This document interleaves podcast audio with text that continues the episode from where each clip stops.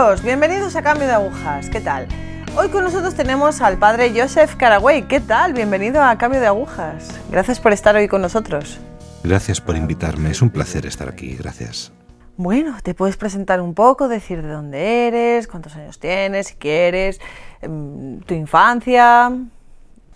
Soy Joseph Caraway, tengo 27 años, estoy en mi segundo año de teología en el North American College en Roma, estudio teología. Soy de Luisiana, de la diócesis de Lake Charles. Mi parroquia es San Juan Evangelista. Vale, cuéntanos un poco de tus padres, tus hermanos, tu infancia, tu vida. Eh, si siempre has sido católico, si la fe te vino después. Bien, crecí en una familia, éramos mis padres, mi padre, mi madre, un hermano mayor, dos hermanas mayores y yo. Yo era el más pequeño de los cuatro. Ellos dicen que soy el hijo preferido, pero no lo creo. Yo no pienso que sea el preferido. Éramos una familia muy buena, éramos católicos, era una familia católica, yo era católico desde siempre. Vivíamos en un pueblo pequeño, en el campo, crecí en una granja. Siempre estaba corriendo por todas partes entre los árboles, en los barrancos y canales, con las vacas. Mi infancia era así. En cuanto a la fe, éramos católicos, fieles. Pero no diría católicos devotos. Íbamos a misa los domingos. Eso era una obligación. Era la misa de las siete. Cuando era pequeño, era la misa de las seis de la mañana porque éramos granjeros y muchos granjeros tenían que levantarse temprano, ir a misa. Esto fue durante la temporada de la recolección, cuando tenía que recoger la cosecha cuanto antes. Entonces, nos levantábamos siempre temprano los domingos para ir a misa y tenía que ser así, no había más opciones. Y de pequeño no diría que era un niño malo, pero ciertamente era, oh Dios mío, estaba siempre fuera, siempre era difícil hacerme entrar en casa. Salía a la salida del sol y volvía a casa cuando mi madre me llamaba para comer. Era así, pero tuve unos años que siempre me decía el sacerdote y las mujeres de la iglesia, oh, tienes que ser sacerdote, tú tienes que ser sacerdote. Yo era muy pequeño, tenía solo cuatro o cinco años cuando me decían esto, y yo no tenía la misma idea que ellos. Pero me hacía sufrir porque me lo estaban diciendo muchas personas y pensaba que tenía que ser sacerdote un día. Pero entonces un día fui a hablar con mi madre, un día y le dije, mamá, ¿tengo que ser sacerdote cuando sea mayor? Me dijo, no, puedes hacer lo que quieras. Me dije a mí mismo, puedo todavía ser un superhéroe, puedo ser Batman o Superman. Tenía cinco años. Piensas en todas esas cosas que quieres ser de mayor. Lo cual es gracioso porque hay un sacerdote que ahora es mi director en el seminario, que estaba en mi parroquia cuando yo era pequeño, y dice que una vez yo estaba apoyado en la pared con el pie subido en la pared como uno de estos chicos guays, decía. Él se me acercó y me dijo, ¿tú quieres ser sacerdote un día? Le miré directamente a los ojos y le dije, no, voy a ser bombero. Y estaba convencido que iba a ser bombero, pero seguramente era un deseo pasajero. Eso es más o menos mi infancia. Se ve que había un poco de conflicto sobre la idea del sacerdocio a una edad muy temprana. Vale, pues vamos a entrar en la adolescencia. ¿Qué tal la adolescencia? ¿Fue difícil ese tiempo en el instituto? Sí, durante los años de mi adolescencia estaba todavía ahí, porque las señoras mayores de la parroquia, los jubilados, estaban siempre metiéndose conmigo con el tema del sacerdocio. Pero a esa edad solo estaba interesado en chicas, estaba saliendo con chicas y no quería saber nada del sacerdocio. Quería alejarme lo más posible de ello. Estaba saliendo con una chica. Estaba contento, todo iba bien. También estaba muy metido en el deporte. Me encantaba el atletismo. Estaba muy metido en el deporte, especialmente atletismo, y hacía salto de pértiga en el instituto.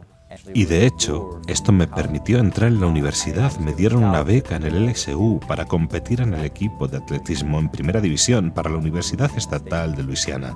Esta es otra parte de mi historia, lo dejaré para más tarde, pero los años de adolescencia estaban enfocados al deporte y también estaba interesado en las chicas. El sacerdocio, pues, las mujeres de la iglesia, me estaba hablando de ello, pero yo no quería saber nada. Era la última cosa que quería hacer. Y casi me enfadaba, me enfadaba cuando se me acercaban estas mujeres para decirme que tenía que ser sacerdote. En especial después de mi confirmación. Cuando acababa de hacer la confirmación y estaba de pie delante de la iglesia, me vino una mujer y me dijo, creo que tú estás llamado a ser sacerdote. Me salía humo por las orejas, pero mantuve la calma.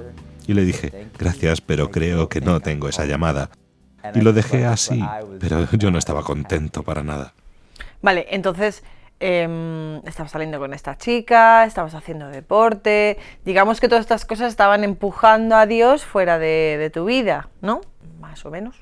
Estaba empezando. Todavía iba a misa porque vivía todavía con mi familia. Seguía rezando con mi familia todas las noches antes de ir a la cama. Se juntaba toda la familia y rezábamos e íbamos juntos a misa los fines de semana. Entonces formaba parte de nuestra rutina, estaba presente, pero fue algo que se cumplía como un deber. Pero yo me centraba más en el deporte y en mi novia. Estas eran mis prioridades en aquel momento, todo giraba alrededor de eso. Y continué así cuando fui a la universidad. Cuando fui a la universidad seguía saliendo con la misma chica y estaba metida en el deporte. Iba a misa los domingos solo por temor a mi madre. Uy, si se enterase que yo no iba a misa. Entonces iba porque era una obligación. Tenía que ir. Iba solo por eso. Vale, pasábamos a la universidad. ¿Cómo fue toda la universidad? ¿Seguías con el tema del deporte? ¿Seguías ahí todo centrado en, el deporte? ¿Cómo, ¿Cómo iba, no sé, cómo era la época de la universidad? ¿Cómo era tu fe entonces? En la universidad, en el deporte que estaba en el atletismo, no hay un ambiente fuerte de fe.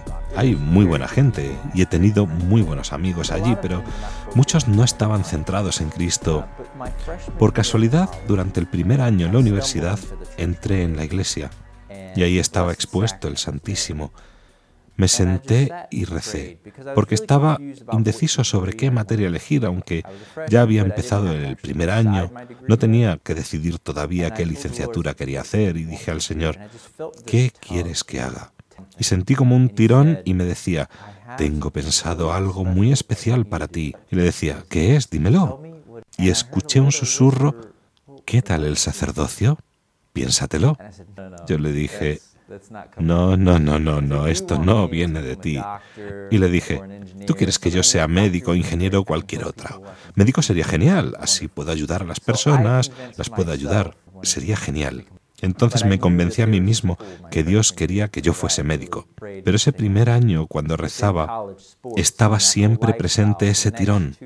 Pero la universidad, el deporte y todo ese ambiente donde estuve los años posteriores giraban alrededor de la pista de atletismo y manteniendo mis notas para poder estudiar medicina después de graduarme en la universidad.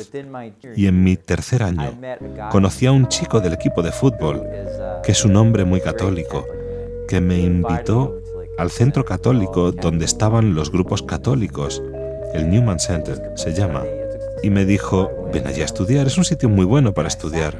Fui y estaba estudiando ahí y todo.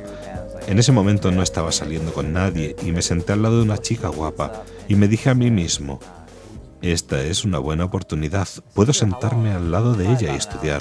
Bueno, ella se levanta y me dice, ¿vas a estar aquí un rato? Le dije, sí. ¿Cuánto tiempo?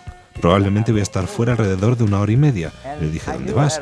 Me dijo, voy a la capilla de la adoración perpetua porque tengo que hacer mi turno de adoración. Y sabía lo que era la adoración, pero no sabía lo que era la adoración perpetua. Entonces le pregunté, ¿eso qué es? Decía, ¿no sabes lo que es? Ah, no mucho. Y me dijo, ¿por qué no vienes conmigo? Le dije, bien, vamos. Estaba como, esta es la primera vez que la he conocido y me ha invitado a ir con ella. Esto está yendo bien tal como lo tenía pensado. Y terminamos en esta capilla de la adoración y el Santísimo estaba ahí y sabía lo que tenía que hacer. Estaba ahí rezando, me senté y pensé, esto está muy bien, hace mucho que no hago esto. Y a la vuelta le dije a la chica, ¿puedo venir contigo la semana que viene? Me ha encantado. Uno porque me gustaba y dos porque ella era guapa y así salía ganando por doble partida. Y después de tres semanas de hacer esto, estando sentado en la capilla rezando, el Señor me dice, ¿por qué no vienes a verme con más frecuencia? ¿Por qué no vienes más a mí? Cuando volvíamos en el coche, la chica me mira y me dice, estoy a punto de graduarme, de dejar la universidad ¿puedes coger mi turno de adoración? Yo quería decirle que no, quería decirle que no, pero sabía que el Señor me lo estaba pidiendo. Coge ese turno para que estés más tiempo conmigo y lo hice. Entonces, ¿no pasó nada con la chica? No, no. Se graduó y siguió con su vida. Y somos buenos amigos hasta el día de hoy. Está casada y ahora tiene un hijo pequeño. Está muy bien. Vale, ¿y entonces qué pasó contigo? ¿Que te diste cuenta de aquello que se te estaba removiendo en tu interior? ¿Supiste lo que tenías que hacer? Entonces, en el tercer año, cuando estaba haciendo estos turnos de adoración, estaba yendo a la capilla de adoración, me estaba calando. Y poco a poco empecé a hacer preguntas y a leer las escrituras. Y estas preguntas empezaron a molestarme un poco. Estaba empezando a crecer un poco en la fe, porque antes daba por hecho muchas cosas, pero ahora quería saber las respuestas a estas preguntas, porque había chicos en mi equipo de atletismo que me preguntaban cosas sobre Dios y la fe y yo no tenía respuestas convincentes para ellos. Entonces esta hora delante del Santísimo era como una hora de estudio. Estaba leyendo cosas. Pero en mi último año de la universidad ya estaba rellenando todas las solicitudes para el Colegio de Medicina e hice la entrevista en la Facultad de Medicina. Y la entrevista fue muy bien. Y veía que la puerta estaba abierta de par en par para mí. Tenía el papel de la matrícula para entrar, solo tenía que ir, pero no estaba en paz. Llamé a mi madre y me preguntó, ¿qué tal la entrevista? Y le dije, fue muy bien, pero creo que no quiero ser médico. Hubo un silencio largo, después me dijo, ¿qué quieres decir con que no quieres ser médico? ¿Has estado trabajando estos cuatro años para poder estudiar medicina y ahora parece que vas a poder entrar? Y le dije, no lo sé, no estoy contento con esta decisión. Había estado trabajando tanto para poder conseguir esta meta, pero no me hacía feliz, no me daba paz. Entonces guardé la matrícula y volví para hacer el posgrado, después de graduarme en la universidad. Y tomé ese año, iba a misa diaria porque dije, mira Señor, yo no estoy contento, así que sí, para ser feliz, tengo que hacer lo que tú quieras de mí. Dime lo que quieres de mí. Te doy este año. Voy a ir a misa diaria, voy a hacer más horas de adoración. Estaba haciendo tres o cuatro a la semana. Dije, aquí tienes tu oportunidad, por favor, dime lo que quieres. Y este fue un año de discernimiento serio. Sucedieron muchas cosas también ese año, pero había un conflicto por donde yo estaba pasando y el Señor me estaba frenando un poco diciéndome, espera un momento, no me pierdas, estoy todavía aquí. Y donde tú vas, no voy a estar. Quiero que me sigas por otro camino. Vale, dices que sucedieron otras cosas. ¿Nos puedes decir qué otras cosas eran? Estaba buscando un signo. Mi fe era débil porque decía, dame un signo, muéstramelo claramente. Tiene que ser como una cartelera grande, algo obvio y me mandaba cosas. Me llamó una mujer, una amiga de mi madre. Me llamó pero perdí la llamada y la llamé de vuelta. Cuando cogió el teléfono le dije, hola, soy Joseph. Y me dijo, ¿vas a ser sacerdote? Y le contesté, supongo que puedo, pero ¿por qué me lo preguntas? No sabía nadie que yo estaba pensándolo. No le había dicho a nadie que estaba pensando en el sacerdocio. Me dijo, Anoche tuve un sueño y tú estabas celebrando la misa vestido con todos los ornamentos. ¿Vas a ser sacerdote? Y yo como que le quité importancia. No, como que no. Entonces ese fue un signo pequeño, pero no estaba convencido, no estaba convencido, no era suficiente para mí. Pero llegó el momento de decir sí.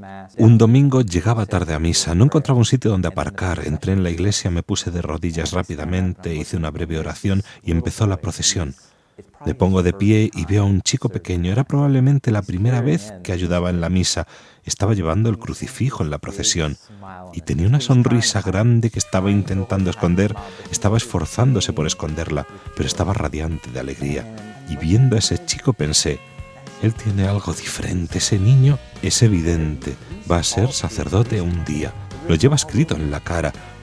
Y de repente el Señor puso un espejo delante de mis narices, me dijo, esto es lo que vieron todas esas personas en ti cuando tú eras pequeño. Lo vieron y era claro, y te lo dijeron, ten confianza en mí. Yo empecé a llorar en el banco y le dije sin más, sí, lo haré. No sé cómo va a suceder, pero lo haré. Tenía que solucionar algunas cosas en ese momento porque aunque dije mi sí, estaba en ese momento saliendo con una chica y ya íbamos en serio. Entonces, ¿qué pasó después? Bueno, ya habíamos hablado de matrimonio y cosas así, que nuestra relación estaba avanzada era algo muy serio. Ella lo tenía todo. Era guapa, inteligente, quería una familia católica. En teoría era exactamente lo que siempre deseaba. De verdad, la quería. Pero el Señor me lo estaba mostrando y a la vez diciendo, sí, esto es muy bueno. Una familia es algo muy bonito, es un don y la puedes tener. Serías feliz si los coges, pero también te estoy mostrando el sacerdocio y quiero que tú elijas. Y yo podía decir sí, bueno, porque entendí lo que era el matrimonio y veía que era algo muy bonito. Y por eso fue difícil, muy difícil decir sí al sacerdocio, pero a la vez me hizo ver el sacerdocio como algo muy especial porque sabía que desde el punto de vista del mundo, estaba escogiendo el peor camino. Todas las demás personas me decían, haz medicina, cásate, ten hijos. A los ojos del mundo, ser sacerdote no tenía sentido. Y para mí en ese momento tampoco tenía sentido, pero sabía que el Señor me estaba invitando a hacerlo. Entonces me dio las dos opciones, y por eso el sí fue difícil, pero a la vez el sí merecía la pena. Cuando le dices todo esto a tu familia, ¿cómo reaccionan? ¿En casa, tus amigos, la chica? Bueno, la relación con la chica. Cuando estábamos saliendo todavía, me dijo un día, si esto no va adelante, tú serías sacerdote. Y yo me tronchaba de risa, le decía, estás loca, ¿sabes que tendríamos que dejarlo si me hago sacerdote? Y ella dijo, sí, pero no sé, creo que a lo mejor un día serás sacerdote. Entonces cuando se lo dije me decía, si lo veía venir, ella estaba bien y somos buenos amigos todavía, ahora está casada. Pero fue algo bueno, lo dejamos ahí y tomó su tiempo el superarlo. ¿eh? Ahora a mi familia y mis amigos no les dije nada hasta que terminé por completo de rellenar la solicitud. A mi familia le pedí a mi párroco que se lo dijese él. Escribí una carta y se la entregué a él. Y ellos, él vivía como una milla de la casa de mis padres. Fui a su casa y le dije, ¿puede entregar esta carta en mano? Entonces él entregó la carta a mis padres y se fue. Les dijo, tengan esto para ustedes y salió corriendo por la puerta. Y les dejé alrededor de 45 minutos para asimilarlo. Y me presenté en la casa y mis padres estaban llorando. Y mi padre viene hacia mí y me dice, ¿estás contento? le dije, sí. Y dijo entonces, vale.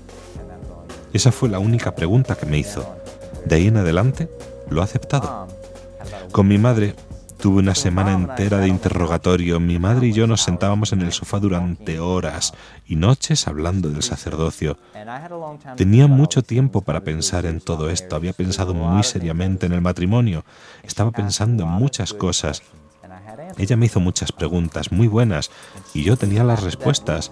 Y después de esa semana me dice, estoy convencida y te apoyo totalmente. Ellos estaban contentos con el sacerdocio, ese no fue el problema. Ellos vieron que yo quería ser médico y que de repente cambié mi decisión. Solo querían clarificarlo, no tenían ningún problema con el sacerdocio. Mi hermano y mis dos hermanas, cuando se lo dije, estaban felices, no había ningún problema.